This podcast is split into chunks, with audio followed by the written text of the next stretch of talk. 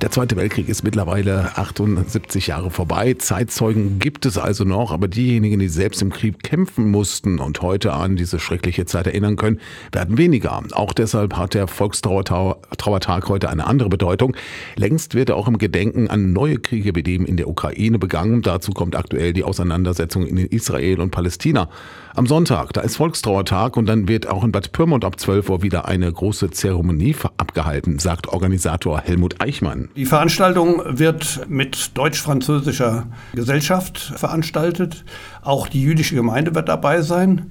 Ich denke, gerade auch die deutsch-französische Gesellschaft, die seit langer Zeit schon mitmacht, halte ich für sehr wesentlich, weil gerade die deutsch-französische Freundschaft eine wichtige Grundlage für die EU ist, die ja nun ein beispiellos langes Friedensprojekt darstellt. Dazu will Eichmann in der Veranstaltung gemeinsam mit den Besuchern Friedensappelle aussprechen. Ich richte ja die Veranstaltung seit 92 aus und ich muss sagen, in der ganzen Zeit hat es noch nie eine so große Kriegsgefahr für uns gegeben wie jetzt.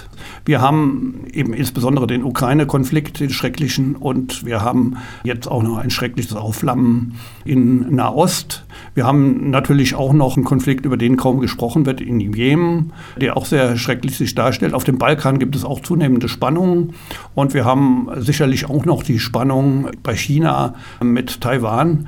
Auch da wissen wir nicht, was daraus wird. Wir hoffen, dass das auch einen guten Verlauf alles nehmen wird.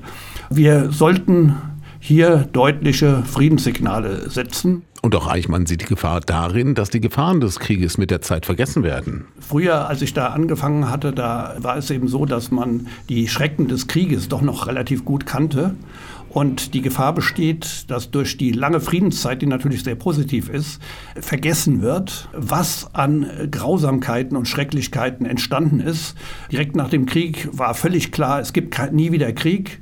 Alles ist für Frieden. Es gab unglaublich konstruktive Friedensinitiativen, wie ich schon sagte, zum Beispiel die Europäische Gemeinschaft, die nach und nach entstanden ist durch die deutsch-französische Freundschaft.